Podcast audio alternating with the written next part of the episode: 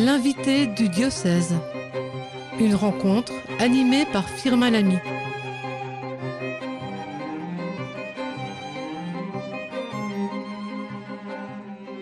Bonjour Père Frédéric. Bonjour Firmin, bonjour à tous. Bonjour à tous nos auditeurs. Je suis ravi de vous retrouver aujourd'hui. Nous poursuivons euh, ces derniers jours euh, le parcours Souffle Nouveau qui réunit 3000 euh, personnes. Nous vivons la joie de nous sentir renouvelés par l'Esprit Saint. Je vous propose avec vous de relire ensemble l'évangile de la Pentecôte et de, de nous expliquer, nous éclairer sur ce miracle. Quand arriva le jour de la Pentecôte, au terme des 50 jours après Pâques, ils se trouvaient réunis tous ensemble. Soudain, un bruit survint du ciel comme un violent coup de vent.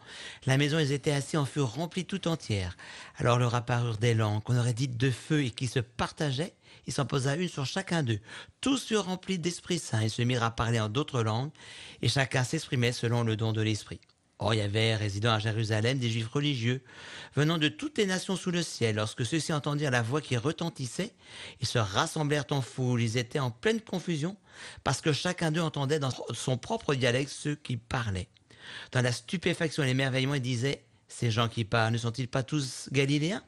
Comment se fait-il que chacun de nous les entend dans, son propre dialecte, sa langue maternelle, Parthe, Mède et Élamite, habitants de la Mésopotamie, de la Judée, de la Cappadoce, de la province du Point, de celle d'Asie, de la Phrygie, de la Pamphylie, de l'Égypte et des contrées de Libye proches de Cyrène, Romains de passage, Juifs de naissance et convertis, Crétois et Arabes, tous nous les entendons parler dans nos langues des merveilles de Dieu.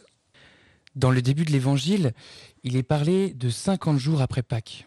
Pourquoi cette période avant ce miracle Alors dans la Bible, effectivement, il y a cette période puisque au temps de Jésus, on connaissait déjà ces deux fêtes, la fête de Pâques et la fête de la Pentecôte. Et ces deux fêtes sont séparées par en fait sept semaines de sept jours. Sept étant un chiffre biblique très important puisque c'est le signe de l'alliance. 4 plus 3, 4 le chiffre de la terre, les quatre points cardinaux, trois, le Dieu trois fois saint, le Dieu Trinité. Et donc en fait, cette période de sept semaines de sept jours désigne le temps où Dieu va amener l'alliance à son accomplissement. Le miracle se poursuit par un bruit soudain venu du ciel, puis un violent coup de vent. La maison est remplie d'une euh, lumière qui est appelée ici langue de feu, qui se pose sur chacun des apôtres. Ici, nos sens sont en éveil et ce passage peut paraître assez violent.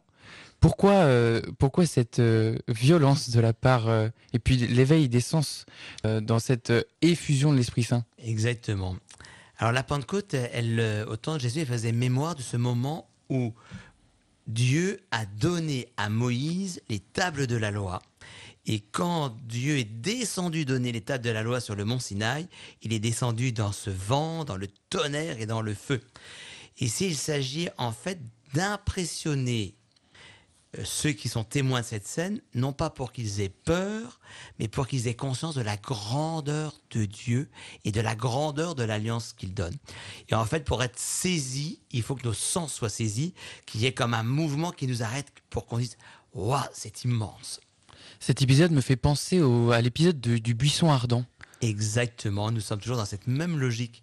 Il faut que quelque chose vienne bousculer l'ordre naturel des choses pour que nous ayons conscience devant un, événement qu'on va dire surnaturel, qu'il y a quelque chose qui est sur au-dessus de la vie de tous les jours, qui est la, qui est la vie divine, qui est la grandeur de Dieu.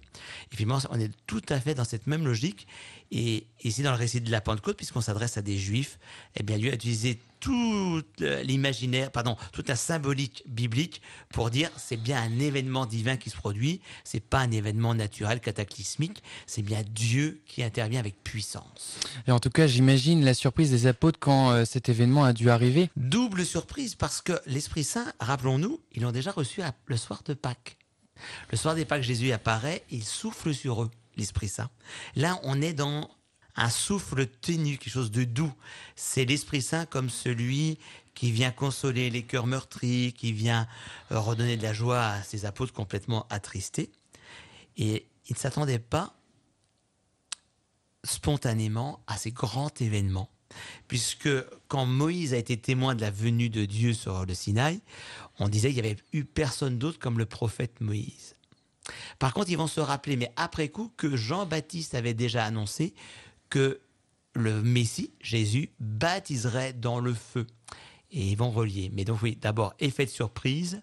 Mais effet de surprise, il fallait bien ça parce que pour sortir les apôtres de leur torpeur, ça faisait quand même 50 jours qu'ils ne répondaient pas à l'invitation de Jésus d'aller euh, annoncer le Christ. Il fallait bien, permettre l'expression, une bonne dose d'Esprit Saint pour être, en être rendu capable. Dans le texte, il y a une sorte de certitude. Il s'en posa une sur chacun d'eux et tous furent remplis de l'Esprit Saint. Pourquoi à ce moment-là, ils ont cette certitude? Alors ça, c'est une expérience spirituelle extraordinaire. L'Esprit Saint, on le reçoit tous à notre baptême. Mais il est souvent en nous comme une petite veilleuse, comme une petite flamme. Et ça passe inaperçu. Et tout d'un coup, ça devient une sorte de feu gigantesque et toutes les personnes qui ont fait cette expérience d'être remplies d'Esprit Saint font l'expérience que en eux, toute leur personne, toute leur personnalité, leur cœur, leur âme, y compris leur chair, est saisie de quelque chose qui vient de la part de Dieu. En fait, c'est la présence de l'Esprit Saint. Et c'est quelque chose de merveilleux. Et ça se traduit par un grand amour de Dieu et tout d'un coup par un désir puissant d'annoncer Jésus à tout le monde. Et le, premier effet de, l'Esprit Saint sur les apôtres, c'est le fait qu'ils puissent parler diverses langues. Ils se mirent à parler dans d'autres langues et chacun s'exprimait selon le don de l'Esprit. Ici, on voit que l'Esprit Saint donne aux apôtres différemment, selon peut-être ce qu'ils sont, je ne sais pas. Exactement. Différemment, on pourrait me dire même au double sens du terme, parce que on a fait la liste de tous ceux qui étaient présents à ce moment-là, puisque la Pentecôte était une fête de pèlerinage pour les Juifs. Et à l'époque, la diaspora juive était très importante et les gens de la diaspora ne parlaient plus l'araméen ou l'hébreu. Ils parlaient la langue dans laquelle ils vivaient depuis plusieurs générations. Et donc, l'Esprit Saint, pour que tout le monde entende dans sa propre langue la bonne nouvelle de Jésus, a donné, c'est un don qui existe encore dans l'Église, hein, même s'il est rare, de parler une langue étrangère. Et chacun selon son tempérament, parce qu'évidemment, un Pierre, un Mathias, il parle comme il est.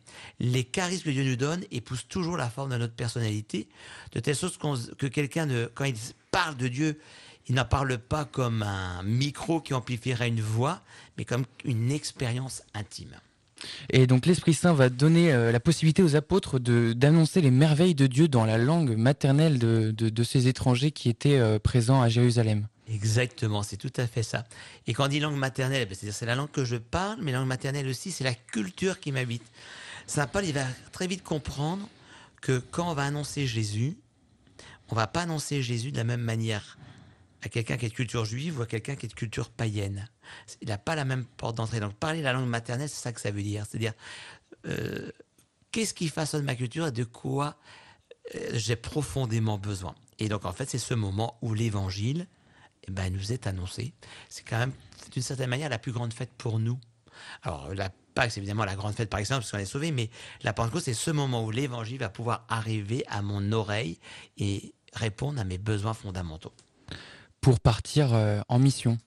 C'est le grand envoi en mission. Ça dit une chose, hein. on ne peut pas devenir missionnaire si on n'est pas brûlé par l'Esprit Saint. Brûlé au sens euh, euh, je passe du mode tiède, pépère, peinard à euh, j'ai le feu et je le mets.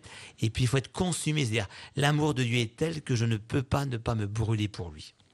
Et cet Esprit Saint, est-ce que c'est un miracle épisodique ou les apôtres ont été remplis de cet Esprit Saint pour leur mission euh, à l'étranger justement?